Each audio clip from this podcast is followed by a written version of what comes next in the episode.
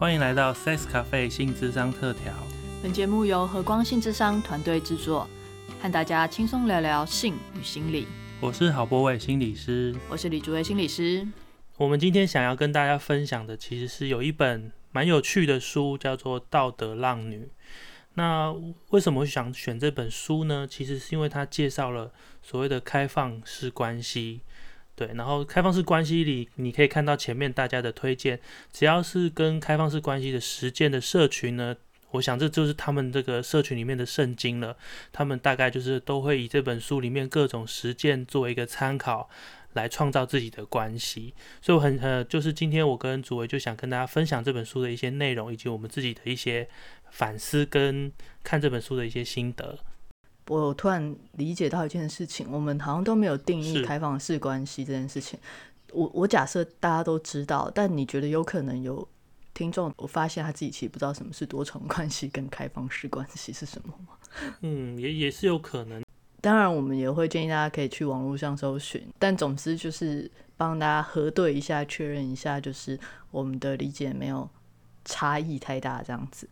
但总之呢，开放式关系它比较是说，在关系中可能不只是一对一的互动，那它可能就是如同我们刚刚讲的，它是有一个主要伴侣，或是它其实没有主要伴侣，它可能有多个伴侣。那但是在这样子的目前，他们在讲呃，可能多重关系、开放式关系，他们尽量在经验的状态是彼此在其中，在关系中的每一个人都是知情。而且同意的，那这个是非常非常重要的。所以这跟呃一般人可能在讲了什么外遇啊、偷吃啊、劈腿啊，或者是就是呃可能是到处约炮，但是可能呃彼此都不清楚、不知道这样的状态，其实是不太一样的。对，不一样的概念，因为知情是这个开放式关系实践里很重要的观点。嗯，对，因为我们还蛮少做一期节目是只讲一本书哈，对对对，之前都是都是有几本稍微重叠在一起，这一本算是一个例外啦。那主要也是因为我们看完这一本就好累，没办法看其他本，超累，而且就真的读这本就是马拉松的感觉，因为事实上它内容很多，而且需要消化蛮多的时间。对，然后它其实是我我觉得它并不是非常容易读的一本书，哎。其实，对，我会把它比较列为像是一种，嗯，有点像指导手册，然后或者是一种实用指南，教科书类的感觉。对对对对对对对，很像你在看那种，呃，就是那种美国大学的性教育讲义什么的，不是有一本书是这个吗？有有有性的解析，对对对，很像那种感觉，真的。对对对对，然后这一本它比较像是。呃，因为它的副标其实就是写多重关系、开放关系与其他冒险的实用指南，就是那种真的是指南书的感觉。然后，而且它不是那种就是你很粗阶的那种指南，它是非常非常细节的，然后希望你要做就要做到最好那种，几乎是完美版的指南这样子。嗯，所以。几乎是这种呃非典型的一对一关系之中，非典型异性恋一对一关系中的所有的细节，然后包含你如果进入这个关系之后，可能是呃你身边的人会怎么看啊？那你要怎么应对他们呢？那你要在怎么样的社区啊？那你可能会有哪些法律议题你要跟你的伴侣处理啊？然后跟你的非伴侣。如果不是和婚姻中的关关系，或是婚姻中的关系，要怎么处理啊？那如果小孩的话，你要怎么跟小孩讲啊？跟小孩要怎么互动啊？你的伴侣要跟小孩怎么互动啊？那如果你是第三第三个，或是第四个，或第五个，或是你是一个情人，或是你是单身的话，那你要怎么互动啊？就是细到我都不知道里面有这么多人，然后 每一个角色、每一个感觉、每一个状态，他全部都考量过。真的真的是要他自己，因为本身那个两位作者是实践者，他们真的是实践了，不知道是二三十年吗，还是更久？嗯，超过呃二十哎哎没有，他是从事开放关系之上已经超过二十五年，他本身的实践是从一九六九年开始，哎，这是多久的时间？一九七零到现在五十几年的时间。这样子，然后他们就说是两位老太太写的，这样子，就这也蛮酷的哦。对，两位老太太谈论开放式关系，对，然后是他们自己生命的实践，跟他们之上可能不知道几千几百对的开放式关系的呃关系中的人之后写出来的指南。嗯，所以我嗯可以看到他的笔触其实蛮多都是他会融合一些心理学啊，或者是智商的一些概念在里面。那我自己因为是第一次读，然后读的这个是新版哦，对我我因为我自己。其实其实打开蛮多眼界的，包含说他怎么去看待所谓非典型关系。其实他不只是局限说大家想说三人以上的那种关系，他甚至也包含了其实原本我们在经营关系里面，他去邀请我们思考很多在关系里面既定的样子，或者是他也请你思考一个人跟自己的关系，也可以是某一种非典型关系这样。但是我看的时候就心情就是说，哎。看了起来觉得他就是蛮理性的，就是说好像什么他都写的，我都有想到，都有规划好，所以你有什么心情都是很自然的，你就照着这个指南，你一定有一天会成功。我隐隐约约会有这种感觉，但实际上我觉得好像真的蛮难照着这个书上这样子就 SOP 完成。哎，不会，你自己在看的时候会就心动吗？就心动吗？这么美好，就是因为他描述了很多，就是好像。就可以达到，你就这样做，这样做，A、B、C 照着做，有可能可以做到这样子。你自己看会觉得说，哎，好像这也是一个可能性吗？或者是因为你是第一次看嘛？对我蛮好奇你的感觉的。我会因为他的描述，会觉得哇，那个状况真的还蛮美好的。美好的意思是说，哦，如果各种形式的关系里，我们都可以这样有商有量，随时同步，随时调整。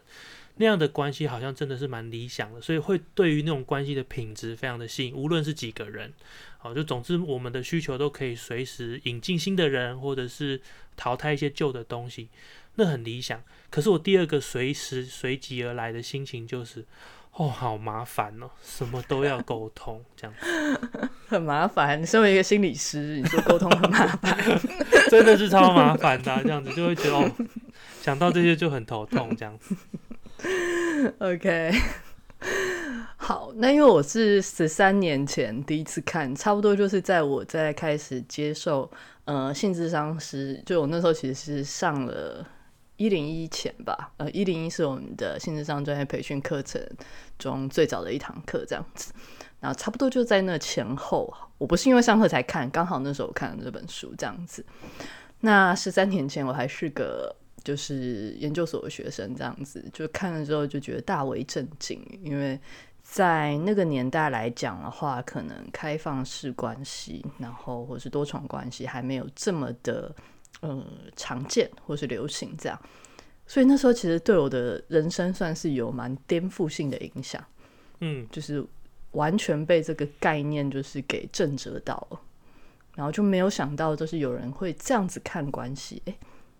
应该是同一个时期，在前面一点，我看了一本书叫《关系花园》，然后不知道博有没有看过？哦，有有有，是对。然后那本书它也对于关系有了让我有很不一样的想象，就是关于在关系中对自己负责任这件事情。然后我觉得这本书它更进阶，因为它呃不仅是对自己跟伴侣负责任，是对很多人都要负责任这样子。对对对。那其实让我那时候对关系的样貌其实有。蛮大的，算是动摇跟震折这样子，然后还有很多对于什么是爱，什么是嫉妒，然后什么是信任，开始有蛮大蛮大的一个翻转。因为以前其实我觉得，在我在看这本书之前，可能我都觉得说，因为你在乎一个人，所以你当然会嫉妒。我觉得嫉妒是关系中很正常的一件事情。然后当你爱一个人的时候，你很自然就会想要占有他。我觉得这是一个套装形成。哦，对，就是你要 谈恋爱就是必备的这样子。对，那你当然会想要随时随随地跟他在一起啊。那如果你不想要占有他的话，就代表你不爱他啦。然后或是如果他不在乎你的话，所以他才不会吃醋啊什么的。这对我来讲，好像是一个也是暗藏在可能我看过的爱情故事里面，就是里面是一个包套的状态。所以那时候真的是有蛮大的一个震惊跟思重新的思考啦。那因为这一次他是十七年后在台湾，在十七年之后再出的，他是呃作者重写过的第三版这样子。那这次在看，当然对我来讲，可能那个惊讶的感觉就没有那么大，但是也会更看到是说啊，因为那时候我看完之后想说，哦，那这应该是一个很容易就是可以做到一件事情，因为书中写那时候写的其实更更轻松。哦，真的哦，是有这种，对，好像有这种。就是努力，你就可以做到那种感觉，是一个励志版本，就对，励志指南。对，然后这本书其实也有一点点这样的感觉，就是好像是可以做到这样。但我自己过了十几年之后，我看了一下，我就是我没有真的去就是做到，去没有去尝试他书中所写的每一个东西啊，并没有这样。但是十七年后我看，我就觉得，在我自己的关系的经验中，会发现，你知道一件事情，跟你可以，譬如说，我相信。呃，嫉妒它不是一个感情中必备元素，好了，但要我就是做完全不去，嗯，完全做到不去被嫉妒影响这件事情，我就觉得嗯很难，嗯，很难，然后完全不占有，嗯，很难，嗯，对，然后过了十几年之后，我觉得啊，这个真的蛮不容易的，是，对，所以我觉得很多都是虽然。像我在看这本书的时候，他很邀请我们去反思或去去重新好奇，在我们身上留下来对于关系的一些看法、价值观，或者是一些它里面书中讲有些迷思。但是你看到之后，你能够去呃脱离，或者是某个程度改变跟迷失之间的关系，调整自己的心情。这我觉得就是一个很大的功课，它不是说一两天就做得到的事情，它可能需要反复不断的在同一个所谓迷失或价值观中去重新去去体验，它才有办法改变。嗯嗯，像是它里面就提了几个迷失，我印象蛮深刻，也就是说，好像我们的童话中或者是我们所看过的故事中，都会认为只有。长期的一对一的关系才是唯一真实的感情关系，这个迷思，他把它列到迷思，但其实一直到 现在，这应该还是大家的成功典范吧？对他直接列到迷思，他是迷迷思这样子。对，然后他就里面就提出一个词，我觉得蛮有趣的。他说：“呃，如果有人他反复的尝试过几次的一对一的关系，但是他每次都。”没有成功，那就就就如同我们每个人一样啊，就是其实你交往过很多人，但可能都分手这样子，然后但是你却不反过头来去质疑一对一的关系，那反而是质疑自己是不是有什么问题，自己是不是不够完整，那为什么找不到所谓的另外一半，或者是对方有什么问题？但有没有可能是这样子的关系本身对你来讲就不 work，你都没有去质疑过，这样子，我觉得这个蛮有趣的。嗯嗯，打开了一种我们思考的方向。我们可能习惯性就是以一个呃单一的关系作为预设来开始想到底出哪些问题。那当然，往往有时候会考虑不是伴侣问题就我问题。可是他邀请我们往后设跟想想，那说不定是这个关系形式也可以去考虑一下，是不是需要翻修了这样子。嗯，然后但反过来状况，如果说是呃任何非一对一的关系，如果出了问题，大家就想说，哎，你这样。难怪会出问题，因为这种这种关系本来就不自然嘛。对啊，不长久啊，你自己要冒险的。对对对对对，但大家就会去质疑是关系的形式的问题。那这其实真的是蛮有趣的，因为在他明确写出来之后，我可能觉得，哎，那我可能不知不觉中也可能会有这个假设在我心中。有我我就是他在写这个迷失的时候。呃，我其实很有印象深刻，是他说啊，就是我们当然很容易在关系中觉得说，那个爱一个人就是要占有他，或者是呃，就是因为因为关系就是会需要这种互相依赖、互相的，就是占有，所以嫉妒是无可避免的这样子。嗯，或者是要因为另外一个人而变得完美啊，就叫做什么？要找我的另一半。对，在我的另外一半，另外一半，对，OK，就是你，你会因为另外一个人蛮完美，所以代表你也可以控制他的行为，或是就是占有他这样子。对，这我觉得这也是一个包套形成的，就是说我们都是同意、同意、同意的这些事情之后，哎，我们好像就已经不知不觉的进入某一种关系的模板里面，然后在这个模板里面，好像连我们的情绪、连我们的感觉都是包套好的。当他写出这些的时候，过去我从来没有想说要质疑这一点，因为我们就是谈恋爱嘛，所有的不管是媒体啊，或者是剧情呃戏剧，或者是我们身边的朋友或我们自己，诶，我们都是这样子的关系形式。他写出来之后，我才突然想，对啊，我怎么都没有去思考过这件事情是只有这种可能性吗？这样子，嗯。而且也还包含，就是说爱一个人，就是呃就没有办法爱另外一个人，这也算是一个假设嘛。就是对对对，对，如果他爱上了别人，代表他对你的爱一定会减少。嗯，就是有限量的，对对 对，是一个限量的爱这样子。然后人是不可能同时爱一个以上的人。是。它里面也包含讲到性也是，好像我们预设，诶，我跟这个伴侣有好的性，可能其他人可能就不会有，所以它好像是一个呃有限的资源，很难得罕见的资源，它必须要投资在最值得投资的人身上，但是它预设的当然就是一对一的关系这样子。嗯，然后。或者是认为，就是说，如果性爱太多，其实就是不道德的啊。然后，如果爱太多的话，这个就是不正常的啊。但这些东西也都是一种呃假设，认为有一个所谓的正常的标准。嗯，那只要超过这样子的频率，或是这样子的状态，那就代表这个人可能有问题。那现在我们当然就可能有些人就会用呃成瘾的方式来描述，什么关系成瘾，什么性成瘾。这样子，但有些时候他只是享受不同的性爱，或是享受同样的性爱、同样的关系的东西，但是频率很高而已。这些都可能是在我们现在社会中是会见到的状态。嗯，对，所以就是其实说实在，光念到迷失那边，我自己就暂停了一下，因为你知道，脑袋就是好像有种被翻过一遍的感觉，因为就觉得，对，因为我第一次看嘛，所以我就想，哦，对啊，这些我都没有想过，然后我重新思考之后，都会。有一种感觉是，哎，真的需要好好的去沉淀一下。所以我说看这本书很慢的原因就是这样子，他常常会想要邀请你去思考那些理所当然的预设。嗯，那当然也不是说每一个人都不适用这样的预设啦。我觉得这里面的确也还会有人的一个差异性，有可能到最后。你还是相信一对一的关系，然后或是你就是选择一对一的关系，因为对你来讲，你确实就是只能享受另外一个人对你完全的投入。假设是这样好了，嗯，那在书中其实也没有反对这样，他觉得这也是一个很棒的关系的实践的方式。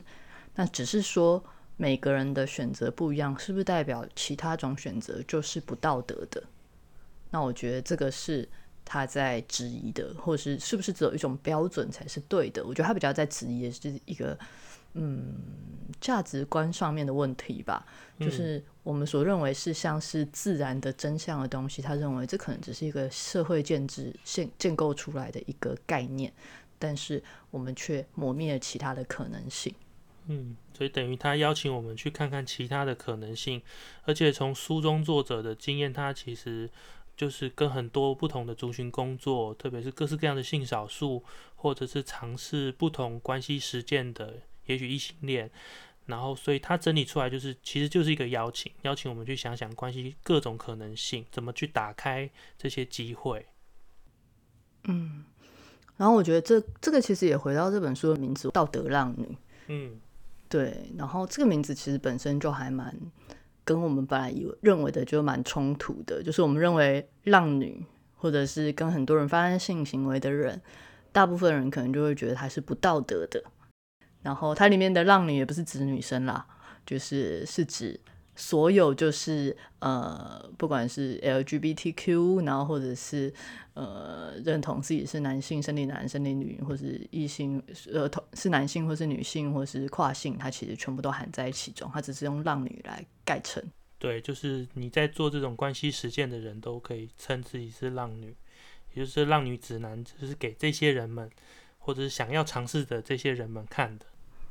对，但他追求就是所谓的道德浪女，就是说你可以享受多种关系，你可以享受愉悦的性爱，但是你在这个其中你是合乎道德吗？嗯，也不知道该怎么样。你是有一些规范的，你是可以照顾到身边的人，以及自己的。不是不负责任的这样子。对对对，而且相反的，就是我们在后面我们也会聊到，其实是更负责的。嗯，比起所谓的一对一关系，用法律来牵制你的呃性欲望的话，比起是这样这样的模式，或是靠另外一个人来限制住你的欲望，他反而是更对自己的身体、更对自己的欲望，也更对对方就是尊重、负责的这个部分。那我觉得这其实是蛮有趣的。而且他还一，他不是写道德圣女，他是写神圣的圣，他不是写道德圣女，他写道德浪女，意思是说他甚至也希望邀请大家，就是说把这个浪或也就是欲望这件事情作为是自己其实可以追求的一部分，所以他甚至就直接自称自己是浪女，或是实践这样关系的人，称他们就是浪女们，当然是广泛的指各式各样的。不论男女啦，就是他把“浪女”这个字来说明这种尝试关系实验，然后同时又想要负责的这群人们。嗯，对啊，但是就是在看过程中，我对于这部分确实是印象蛮深刻。然后在他实践的那一个章节啊，我也觉得哇，这真的。我我我我不知道博的心情，但我自己觉得，我可能还要再连续的智商个十几二十年，看有没有十几二十，看可不能达到这种，或是修行，自我修行个十几二十年，看有没有办法达到这种呃完整的，要怎么描述呢？呃，个体化，嗯，然后完全的了解自己，然后尊重自己，尊重界限。的这个部分，然后去达到他的这个境界，然后不是说追求很多种性欲望的境界，而是你可以在每一个情境跟跟每一个人的关系之中，你是完全尊重自己的感觉，完全可以说出自己的状态，然后可以自在的对所有的你你不想要的状态去拒绝。我必须说，我自己在伴侣关系中其实做不到，常常都会因为对方的。需求而去，有时候去妥协一下，这样子，这讲可能包含生活中的一些事情，这样子，对。那但他可以去做到这些，然后不放弃的去协调、去沟通，然后也可以在伴侣没有办法满足你的状态的时候，你可以呃照顾自己、陪伴自己、养育自己，去消化自己的情绪，然后完全的把。情绪视视为自己的责任，然后有完整的界限，这样我看起来会觉得哇，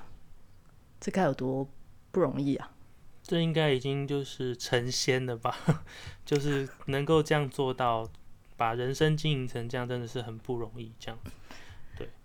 是也没有到成仙啦，因为也是知道有蛮多的。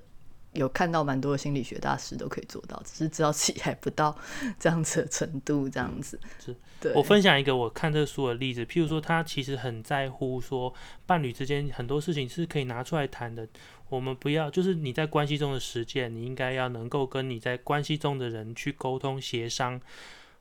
然后持续的去表达这一个能够互相调整的意愿。有些时候我自己就会想说，其实有些时候就是说个谎就过了。所以，但是这当然不是他们提倡的。可是对我来说，就是啊，有时候说个谎就过了，那省多少力气？像什么？像什么？譬如说，诶，假设今天我可能跟呃，假设我有一另外一半，然后我对另外一个人新的可能新同事或新同学有一些欣赏的感觉，然后呢，但是没有到想要跟他交往或发生什么事情。但是我就讲，我想跟他多出去啊，多认识啊，然后可能我们之间聊的话题也很聊得来。可是这时候我可能在一个我自己过去经验的伴侣关系中，我要跟我的伴侣交代这些太麻烦，而且他一定会吃醋，所以他就问东问西，甚至他甚至会去，也许我会预设他会阻止我去参加这个约会，不如我就直接跟他说啊，我今天要准备期中考，哦，我就没有跟你约会。我就可以省去很多沟通成本，然后我又可以做到我想做的事情。所以我觉得对我来说，我看到这一章节的时候，那困难就来自于说，诶，其实真的要做到这些，我需要去能够敢讲我的需求，能够去承担对方不同意我的提议的时候，我怎么去跟他持续的保持沟通的意愿，同时呢，达到两个人可能都能接受的成果。这个需要很漫长的时间跟所谓沟通成本。对，嗯，哎我觉得不过你这个例子很棒。你刚刚在讲的时候，我也浮现很多画面跟 很有很有普通感这样子。嗯对，然后我想到的是，我在我自己的生命经验之中，也会有相对应的状况。就有些时候，我的伴侣跟我讲了一个类似的状况，然后我可能实际上并没有那么的吃醋。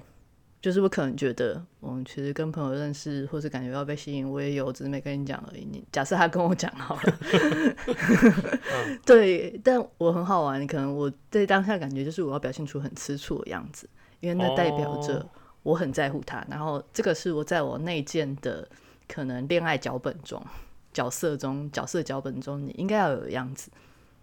是你就算不吃醋，你也必须要展现出这样，不然对方会觉得说你是不在意他这样子。对，然后也确实是有一些伴侣他会觉得，如果我没有吃醋的话，是不是代表我无所谓？嗯，对。那这个包套就会让我，其实我也不会展现出我真实的感觉，那我还可能就是要去限制他的行为，但我可能 自己心中是觉得啊，其实也还好。对，就是这这是一个很复杂，就他好像在演一场戏，你知道吗？嗯，对对对，对，在演一场双方都觉得这样才是爱的一场戏。嗯嗯，这对蛮有但意思的。但你的真实的感觉跟欲望，或者是我心中可能觉得说，哦，那不如你也介绍给我认识他一下好，这种东西是我不会讲出来的。嗯然后，或者是如果我没有吃醋的话，我也会开始质疑说，哎，我是不是不爱他了？我没有感觉，是不是代表我其实没有那么在乎我的伴侣？那当他有一些什么互动，假设说他有一些嗯类似出轨的举动，或他跟他约会，他是不是骗我？是不是应该要生气，或者我是不是应该跟他分手？嗯这些东西到底是我真实的感觉吗？还是这就是一个包套行程上我必须要配合演出，或是我的感觉已经被某种价值观影响了？这些东西其实是在那些情感互动中，我是完全没有办法分辨的。我只是被这些脚本或者这些感觉带着走。好像很自动化就要这样子去表现出来。对，然后但我可能不见得会去质疑这个历程，然后就嗯觉得，哎、就是这样啊，不是大家都这样吗？是这样。所以，哎、刚刚主委讲这个很有趣，是这个书里面就是谈到很多这种在关系中可能我们预设的情绪，那他邀请我们去去回呃回去关照一下这个情绪到底是什么。譬如说，我最印象深刻是它里面有一章节独立出来就在讲嫉妒，哦，这个章节的名称叫《季度地图》。哎、这边我也很认真看，对，是是是，他把季度分成很，把它等于说是有点像切成那个薄片来看，说你这个嫉妒的感觉里包含了什么？可能有愤怒吗？有失落吗？那这些为什么又会来？他很想要邀请大家去好奇自己的嫉妒。那他的用意当然是希望说，让我们去看到这个包套形成里面这一个其中一个配件，也就是嫉妒这件事，是不是真的必要出现的？那它出现之后，它代表着什么？你心中的期待吗？哦，或者是价值观吗？或者是规条吗？什么？他他希望我们邀请我们去关关心这个部分。然后在这状态之下呢，他很强调一点，就是说，呃，你的情绪是属于你自己的，对方是不不用为了你的情绪负责，只有你可以让你自己嫉妒，没有任何人可以让你嫉妒，不论是你的伴侣，或是你呃伴侣的对象，或是跟他互动的人，他们都没有办法，呃，让你嫉妒。嫉妒是属于我们自己的感觉，然后其实任何感觉都是啊、都是属于我们自己的。我们要把这个界限区分出来。第一步是这样子，然后回过头来，回来去感觉自己的状态跟内在，而不是要求对方呃行为改变，或也不是把直接把这个情绪不舒服的情绪投射到伴侣身上，认为是他的问题。嗯，这个就是这个这本《道德浪女》里面可以说是浪女的道德准则吗？就是说，其实大家他很邀请大家去思考情绪这件事情的责任应该是自己的。好，这是他其实很多不管各种情绪，他都很强调的。那既然是自己的，你就要试着去消化它、咀嚼它、代谢它、处理它，这样子。嗯，但也不是说你一个人就只能默默承受，也不是这样。它里面还很强调就是关系的一个连接，就在于说，嗯、你可以跟伴侣分享你的状态、你的感觉，然后这个时候你的伴侣或是情人或是另外一个人，嗯、他也要清楚的知道你的情绪不是他的责任，所以他可以，呃，也只有在这样的状态下，也就是说，如果你一听到你的呃伴侣说出他在嫉妒，然后你就觉得啊，他嫉妒了，好麻烦哦，我要处理了，或是我要改变他了，我要让他好一点了，那你就当然不会想讲，就像波伟康的心情啊，是是是，后就骗过就好太。惨，对对对，因为觉得伴侣不舒服是你的责任，这是是我们的内建的模式，这样子。可是，在《道德浪女》中，他呃描述的关系的样貌是，你知道他嫉妒了，那你也接纳他的嫉妒，你知道他他嫉妒的状态，可是这不是你的问题，也不是你的错。那你们可他你在这样的状态下，你知道你没有被指责的话，你就可以专心的、认真的听，然后也不会要求他要立刻改变或不见。那你知道他不舒服，那在这样的状态下，你因着可能在乎他或爱他，你可以跟他一起讨论协调出一些协助的方式。譬如说，如果你去外面跟那个人见完面之前或之后，你要做一些什么，让他感觉到你也在，你很在乎他，这样子，你可以用一些方式来让他舒服，但不是因为你认为这是你的责任，而是因为你也关心他的感觉。是，所以就是他希望，如果我们把情绪的责任自己来承担之后，这个伴侣之间的沟通就会可能可以在一个比较平等或是比较轻松的状况下，对方也不会因为是我必须要为你负责，我必须要解决你的情绪，进入这一种被迫沟通的状态。那往往这个沟通并不能够真的达到这个互相交流的这种效果。所以他提出这种方式，其实是希望经营一个很可以彼此连结，然后彼此实时去调频的一个关系的样态。嗯而且它里面其实是大量的鼓励，一个是诚实，然后另外一个诚实，对对，他认为就是说，这真的蛮难的啦。我们实实实际上，我们或多或少都会在各种关系中，就是伪装自己这样。但他其实鼓励是完全的，尽量的说实话。是然后他认为说，如果是为了要照顾对方而瞒东瞒西的话，这可能是我们其实一对一的关系中也很常见的状态。那开放的关系，他其实真的很鼓励在其中每一个人都学会说出自己的状态。那因为每个人都知道对方的状态跟自己没有关系，意思是说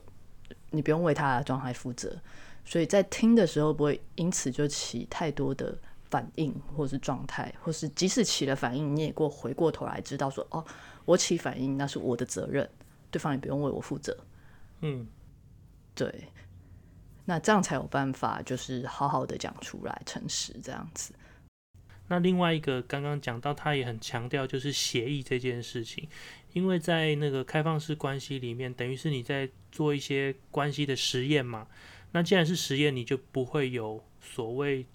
标准的关系样貌可以参考，那就会其实会遇到很多的不确定性、模糊要探索的地方。可是人其实是蛮害怕这种感觉，所以他会非常的强调协议很重要，因为我们每做一步，我们就彼此提一个协议，可以给我们一些彼此一些确定感、安全感，那我们的关系就有一些基础。踏着这些稳定的基础，我们再继续创造。所以他其实很强调很多事情，我们要把它定下来。我们可以有差异，但是我们同意的地方，我们协议好的地方，我们就要把它定下来。但这可以调整。所以，但是协议非常重要，是我们可以增加一些关系中呃同步的部分。嗯然后在这个状态中，他我觉得他里面也讲了一个很好笑，就是说也不是很好笑，很真实。他就说，就请你忘了公不公平这件事情，就是道德让你的生活并没有保证一切都是平等的，不同的关系本来就有不同的界限。就是说，他今天这个人可能有很多段关系，他可能有他的一个呃所谓的婚姻中的伴侣关系，是 OK 那他可能有另外一个是呃，可能是性行为跟陪他看电影的，喜欢看类似的电影的伴侣关系 的某种关系。那他可能另外有一个什么情人关系是负责干什么的这样子。然后他说，不同的关系之间本来就会有不同的界限、不同的限制跟不同的潜力。那这个是在历程之中去经营出来跟协调出来的。然后并没有保证说，譬如说，他不会用一种知识化的规定说，哎，你有三个情人是吧？那你要跟每一个情人就是规定一周要平均分配到一天。他可能不是用这样的方式去归纳，或者是哎，你既然今天跟他去打了网球，你明天就要陪我打篮球，或是你后天就要也要跟我一起去打网球，因为我也喜欢。他不是用这样子的方式去衡量公不公平，或者是或者是呃平不平衡，你有没有这样子？不是用这样的方式去做这样的协调。那我觉得这也是蛮有趣的一件事情，因为我们有时候会在一个竞争的心态下，就是很怕你是不是多给他一点什么，就是我就少分到一点什么，对，或我就不重要嘛，你就给他多一点这种心情。对对，然后看到这边就觉得，哎，其实我们真的很爱吃醋哎，因为我们甚至于会跟就是还有里面讲，我们甚至于会跟呃伴侣的工作、伴侣的家人、伴侣的朋友。吃醋，宠物也会吃醋。对，对，就是如果你要嫉妒的话，其实不用伴侣，有另外一个伴侣，你什么都可以嫉妒。这点上，我真的看的时候有点被他说服，可是心情就想说，哈，可是我也好重视公平哦，这样子，所以就是这个挣扎的心情。对，就会在看一边看的时候一边去看啊，糟糕，我好像也是这样想。对，那他的那个境界或者这个状态，我觉得的确会让我开始反思啦。就反思我的想法，因为我其实也蛮常就是会跟呃我的伴伴侣的那个工作记，就是产生吃醋的心情，这算是我的就是 一个状态，这样是，嗯，对，所以大家知道吗？看这本书看很慢，自己原因是这样子来的，因为你脑中要 一直去想这件事情，然后一直会跟自己很多经验做关联，那你就会停在那里，然后你就会很多心情讲啊，可是哦，好像有道理。就是类似这样子，一直在就是搅动着。对，然后我觉得蛮重要是说，所以不用把它想成就是你一定要去，呃，你你看这本书就要去尝试多重关系或开放关系，或者认为说只有就是要经验这种关系的人才有需要看这本书，或者看了就要去执行。我觉得都不是，都不是。然后我觉得比较是说，看这本书是回来。重新检视你对于关系的想象，嗯，我觉得重点应该是这样。对，然后他这这本书其实很强调是你以自己为中心，取悦自己是自己的责任，让自己开心，让自己的身体达到愉悦跟满足，都是以你为主体。这样，当然你除了这之外，你要考虑外在现实跟你的关系形式。所以，他其实等于说方方面面都邀请你去看看我们现在。既定的关系的这个模板，是不是有些地方可以稍微调整成更适合你自己的版本？所以它不是说一定要你，你就随便里面任何的关系形式你就一定要尝试，而是它其实是回到你自己去，它打开一个各式各样的等于说眼界，让你从这些眼界中看到自己现在关系中的样子。嗯，然后他也没有。假装这一切很容易，因为它里面也有分享一些包含作者本身的经验，就是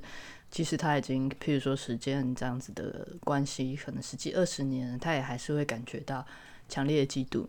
然后也是会有搞砸的时候，就是把把关关系搞砸，或者他没有办法做到他想象中认为希望自己做要做到的事情，然后他也蛮强调是说，即使是这样的状况出现，或是有强烈的情绪出现。嗯，不用去责怪自己，怎么还会这样，或是有这些感觉？因为情绪没有什么好责怪，它就是一个状态而已。那比起逃避或是忽略它，它会更鼓励我们去经验它。这其实就是很心理师会做的事了，就是去经验 它，对，然后去了解，跟它共存这样子。对对，然后甚至有些时候，你就可以在之中去获得了全新的成长，然后。有一点像修行，有点像修行的过程，去经验里面的每一个状态。那有些时候他也会描述一些状态，是其实这个这一对伴侣怎么协商都找不到一个双方都可以接受的状态，那感到很痛苦。那也不要逃避这个状态，就是去面对这个痛苦，然后保持协调，保保持沟通。它里面描述这个心态蛮有趣的。他是说，当你感受到痛苦的时候，你可以换一种心情，是，就是其中有一些实践者的心情是，诶，这个痛苦来就是啊，成长的机会又来了，这样子。嗯嗯，当然讲起来很简单啦，但是在其中当然很痛苦。是是是，还是 难难不了，免不了痛苦。知道什么成长痛吗？还是成长痛？对对，成长痛对。然后但不逃避，然后就是处理。那有些关系也就真的结束了。但它里面很有趣的是说，他跟每一个关系都成为好朋友，对吗？嗯，还有说他有多少朋友，他有多少伴侣，他也有多少朋友。是，对对，相较于我们可能都是我们的前任就是决裂的状态之下，你可以知道他们都感觉到彼此在他们的关系之中，他们用了很多很多的方式，然后尽量的真诚相对。那即使是在其中感觉到受伤、痛苦，也都回来自己的责任。那这其实是一个蛮听起来蛮美好的状态啊，我还是会有这样的感觉。嗯，对啊。所以还是蛮推荐大家，如果你对于这个关系有很多想象，跟呃希望对关系有多一些思考，可以看看这本书。邀请你打开这个不同的一页，关系中的一页，这样子。对，然后虽然这是一本我们必须说，其实还真的是不容易读的书，但我保证大家就是在认真耐住性子，好好的读完。相信应该可以在其中找到属于你的收获，然后应该会对于自己的关系或自己的未来，然后甚至于如果你是选择单身的话，其实里面也关于怎么享受单身这这件事情，我们今天没有空讲，但他对于怎么享受单身自己这件事情，也有做了蛮多的描述。那我想应该都会获得呃。呃，属于你自己的收获，找到你可能在其中可以感觉到被理解到的东西，那我觉得是很有趣的，就推荐给大家。嗯，好的，那我们今天的节目就到这边喽，那我们下次再见，拜拜，大家拜拜。